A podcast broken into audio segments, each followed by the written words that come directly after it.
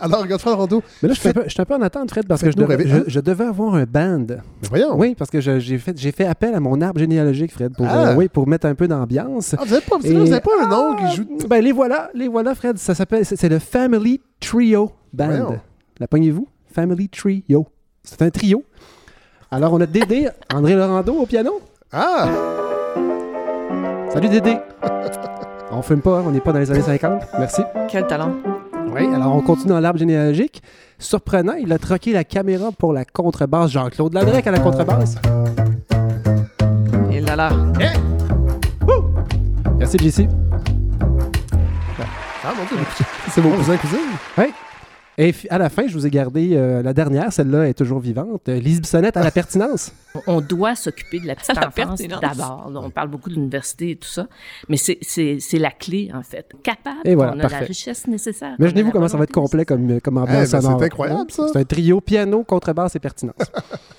Alors, je suis prêt. Larry.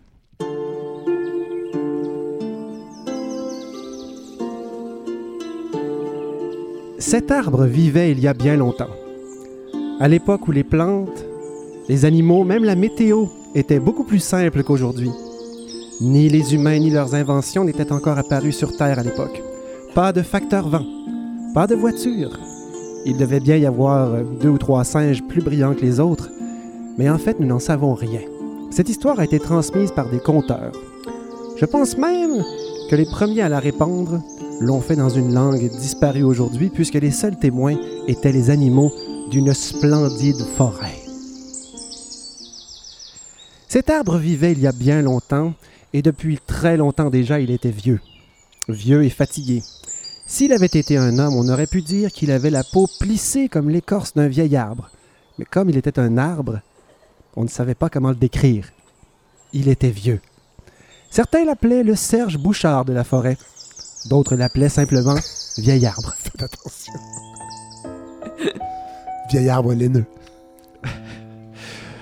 Notre arbre était triste depuis longtemps. Contrairement à ses amis les écureuils. Merci André. Il là, hein? Ses amis les écureuils, les abeilles et les autres, lui n'avait jamais réussi à avoir une descendance. Cet arbre n'avait pas d'enfant, mais en avait toujours espéré. Il avait essayé pendant des années, mais il était si grand et massif que les graines qu'il avait réussi à produire et à laisser tomber de ses branches avaient toujours manqué de soleil. On dit parfois qu'un parent, Fred, fait de l'ombre à ses enfants. Ah. Eh bien, dans le cas de vieil arbre, c'était le drame de sa vie au propre comme au figuré. Les graines avaient germé, produit leur première feuille pâle, parfois une deuxième, et à chaque fois, vieil arbre avait assisté impuissant à leur recherche désespérée de soleil. Rendu inaccessible par son feuillage à lui, la lumière était refusée à ses petites vies nouvelles, et vieil arbre avait donc au fil des ans abandonné l'idée d'avoir une famille. Il était triste, mais tous les jours, les oiseaux de la forêt, les écureuils et tous ces petits animaux sympathiques lui rendaient visite et contribuaient à égayer sa vie en lui tenant compagnie. Mais il voyait les autres avoir des bébés et en prendre soin, il voyait les jeunes devenir adultes, alors que lui, il restait le seul arbre lui ressemblant. Un peu comme vous, Fred, dans le monde de la balado.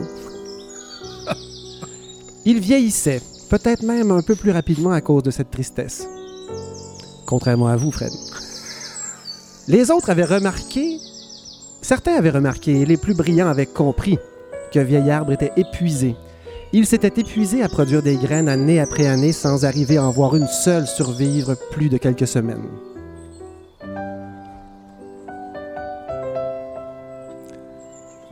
Un jour de printemps, Change de gamme, André. alors que Vieil Arbre avait l'esprit ailleurs, il remarqua que tout autour de lui du pissenlit poussait. Des petites fleurs jaunes, il y en avait partout. Même au loin dans la campagne, il pouvait en voir. Il y en avait aussi des blancs, des vieux pissenlits qui perdaient parfois leurs aigrettes légères. Il remarqua alors quelque chose. Au bout de ces petits parachutes, un point noir, Ah. une graine. Et le vent soufflait ces petites graines bien plus loin que lui n'avait pu lancer les siennes, et c'est comme ça que les pissenlits avaient pu se répandre aussi loin. Il sentit comme un vent d'espoir l'envahir. Mais c'était finalement du vrai vent qui passait à travers ses branches. soulevant encore plus les petites graines de pissenlit pour les disséminer encore plus loin. Mais une idée germait en lui. Mais les idées prennent du temps à émerger quand on est un arbre et que notre vie s'étale sur des centaines d'années. Yvon Rivard a aimé ce petit bout-là, je pense. Oui. Le vent tomba éventuellement, mais pourtant il ressentait encore cet espoir nouveau en lui.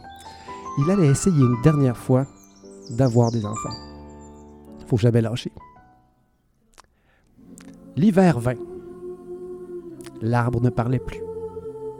Noël arriva et comme d'habitude, tous les animaux se retrouvèrent autour de vieil arbre pour fêter. C'était une tradition. Mais tous Autour, ceux autour d'un feu. euh, non, non, c'est dangereux parce qu'il était rendu vieux, ses branches étaient sèches. Non, il n'y avait pas de feu dans ce temps-là. Tous ceux qui avaient la capacité de réfléchir se disaient que ce serait une bonne idée de faire un feu. Mais ils réalisaient aussi que vieil arbre n'allait pas bien du tout. C'était peut-être le dernier Noël de ce vieux. Il ne bougeait plus, ne parlait plus, il gardait en réserve le plus d'énergie possible pour arriver à mettre son plan en branle. Mais le temps n'était pas venu. Il pensait aux pissenlits, à leurs graines légères et capables d'aller se planter au loin. Il avait son idée. Et le printemps, le printemps revint. Vieil arbre avait perdu plusieurs branches pendant l'hiver et aucun bourgeon ne semblait vouloir émerger. Les animaux savaient qu'un arbre sans bourgeon n'aurait pas de feuilles et que sans feuilles, un arbre meurt.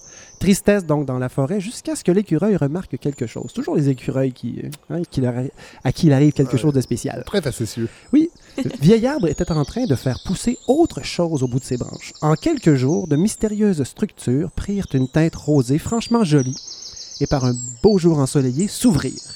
Des fleurs. Vieil arbre avait utilisé ses dernières énergies pour ça. On n'avait jamais vu à l'époque un arbre fleurir comme ça. C'était magnifique. Malgré la grande beauté de cet immense arbre couvert de roses, les animaux étaient inquiets. Vieil arbre faisait peut-être ses adieux à la forêt en se parant ainsi.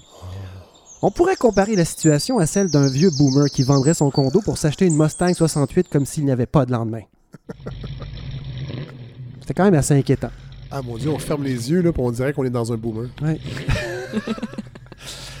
Les fleurs. Au revoir. Les fleurs fanèrent rapidement et Vieil Arbre paraissait toujours plus faible. Il avait réussi à produire quelques feuilles par la suite, mais il était l'ombre de lui-même et, ne faisait plus beaucoup d'ombre. Il ne parlait toujours pas, il mettait encore toute son énergie quelque part. C'est l'écureuil, le premier, qui remarqua Hey, il, est- il est quick Il se faisait des boules. Vieil Arbre était en train de se décorer comme pour Ah. Noël, mais c'était l'été. Là où les fleurs ornaient l'arbre plus tôt au printemps, on pouvait maintenant voir de mystérieuses boules vertes qui rendaient ses vieilles branches encore plus lourdes. Le mot circula dans la forêt. Vieil arbre avait pris ses dernières forces pour se faire des boules de Noël, un peu comme si notre boomer ridicule s'était mis un surf sur sa Mustang. C'était cute la Mustang, mais un surf c'est juste pathétique. Bref, on l'aurait placé si ça avait été notre oncle. Mais c'était pas le genre d'affaire qu'on faisait dans une forêt à l'époque. Alors, vieil arbre inquiétait ses amis au plus haut point, surtout que les boules grossissaient avec les semaines et que ses branches, toujours plus lourdes, ployaient chaque jour davantage. Et lui était de plus en plus faible alors que les mystérieuses sphères prenaient maintenant une teinte rouge, franchement étrange. Par un jour de grand vent, une de ses boules tomba, tout près de l'écureuil. Il ne put s'empêcher de faire ce que font tous les écureuils, c'est-à-dire prendre la boule dans ses petites mains en étant ultra mignon, tout en ressemblant à un rat avec une grosse queue, donc un paradoxe assez incroyable. Mais cette fois-ci, il eut le réflexe de mordre dans la boule. Oh! C'était sucré! C'était croquant! Il appela tous les animaux les plus gloutons qui s'approchèrent et découvrirent que cette dernière folie de leur ami était en fait un, un cadeau. Un cadeau qui se mangeait juste avant l'hiver. Vieil arbre avait réussi à produire de la nourriture. Et ils en mangèrent le plus possible, mais chacun en rapportant une bonne quantité chez lui. Et Vieil arbre eut son premier sourire depuis plus d'un an. Oh. Imaginant ces boules en train de se faire manger un peu partout dans la forêt. Oui, ça sonne drôle. Mais la phrase continue. Imaginant ces boules en train de se faire manger un peu partout dans la forêt, mais aussi loin que les animaux les apporteraient. Mais tous découvrirent éventuellement qu'au centre de ces merveilles savoureuses se trouvait un cœur fibreux et franchement moins bon, et un peu partout, ces étranges restes furent disséminés. Et Vieil Arbre, lui, pendant ce temps-là, pensait à son plan. Chacun de ces cœurs contenait un petit trésor, Ah. des petits grains que personne ne mangerait et qui, avec un peu de chance, allaient pouvoir tomber sur le sol et y rester jusqu'au printemps. Et nous revoici à Noël. Ce Noël-là, les animaux se retrouvèrent encore une fois autour de leur ami fantasque. Plus faible que jamais. Personne ne lui demanda pourquoi il avait ainsi décidé de nourrir tout le monde. Vieillard ne disait toujours rien, mettant maintenant toutes les forces qui lui restaient simplement pour rester en vie jusqu'au printemps. C'était un Noël court. Ouais. Et la neige fondit et Vieillard commença à produire des fleurs, mais beaucoup moins parce qu'il lui restait vraiment plus de ouais. jus. Il regardait au loin, il espérait et un jour, il les vit. Un peu partout autour de lui, partout où ses boules avaient été transportées, dévorées puis jetées au sol, partout il pouvait voir des petites fleurs roses, exactement comme les siennes, s'étalant dans la campagne sur de tout petits arbres capables de pousser loin de son ombre à lui et capables de grandir finalement. La forêt et la campagne étaient pleines de ses fils et de ses filles, et les animaux comprirent enfin que leur ami n'était pas fou. Il avait trouvé une façon de cacher ses graines, et eux, ses amis, les avaient répandues sans le savoir. Ils avaient aidé leur ami à réaliser son plus grand rêve. Le bonheur qui emplit alors le cœur de vieil arbre lui permit cette année-là de reprendre toute sa vigueur et même de produire d'autres fruits. Tout aussi savoureux que les premiers, Vieil Arbre trônait au centre d'une forêt dans laquelle poussait maintenant sa descendance. Il était le plus heureux de tous les arbres. Et voilà. Cette année-là, Noël fut bien différent autour de Vieil Arbre. Plus personne ne s'inquiétait pour le plus grand de leurs amis. Tous avaient une belle fourrure bien fournie et en santé. Pourquoi? Mais grâce aux fruits, à cette belle nourriture qu'ils étaient capables de manger euh, à l'automne. Vieil Arbre passa son premier Noël en famille. Oui, ses enfants étaient un peu loin, mais certains étaient assez proches pour qu'ils puissent leur envoyer une branche de temps en temps. Imaginez sa joie. Il capotait. Au fil des ans, d'autres arbres reprirent l'idée et produirent eux aussi des fruits. Certains plus petits, d'autres plus grands, plus sucrés, plus acides, même des formes ridicules comme les bananes. Mais toujours la même chose au centre de ces fruits-là, des graines. Mais le premier à avoir eu cette idée absolument géniale, c'était bel et bien notre ami Vieil Arbre. Ah. On l'appelait maintenant le premier. Toujours le premier, le premier, le premier, puisqu'il avait été le premier à utiliser les animaux pour disséminer ses graines. Et au fil des ans, des dizaines d'années, à force de parler du premier, du premier, du fameux premier, les mots se déforment et on est passé de premier à pommier. Et c'est depuis ce temps, Fred et Ludo, que ces belles boules croquantes et savoureuses sont appelées des pommes. Et si on peut apprécier, si on peut apprécier aujourd'hui cette merveille, c'est grâce à cette idée formidable de cacher les graines dans des fruits pour qu'elles puissent être déplacées par des animaux qui les trouvent assez savoureux pour les promener. Ouais. Et c'est ça un fruit. C'est juste, c'est juste ça. C'est une idée. C'est énorme en même temps. C'est une idée d'un- d'un- d'un- d'une plante Ouais. qui s'est dit je vais faire une structure tellement savoureuse que elles vont, elles vont être emportées par des petits animaux et mes graines vont se planter plus loin. Et c'est un peu la théorie du gène, euh, du gène égoïste, hein, Oui. celui qui dit que nous sommes simplement nous-mêmes Ben oui. la bonne idée d'un gène avec tout ce que nous faisons en ce moment, y compris cette balado. Oui. Et dire que tout ça a commencé, Fred, par un vieil arbre qui s'émerveillait devant des pissenlits, soufflé par le vent. Ah, puis tiens, Fred, je vais me gâter devant vous tous.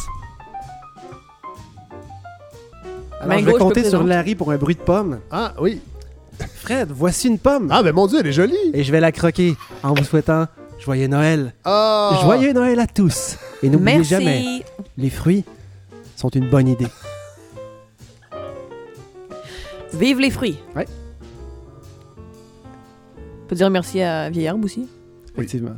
Alors, Lui, il est plus là. Mais on peut l'appeler le pommier maintenant. C'est un beau conte, ça. C'est une, une euh, création, Godefroy. Oui, et ce que je trouvais drôle, c'est que c'est un, un petit côté biologie. Ben oui, c'est tellement vous, C'est tout mon héritage. Tout est là.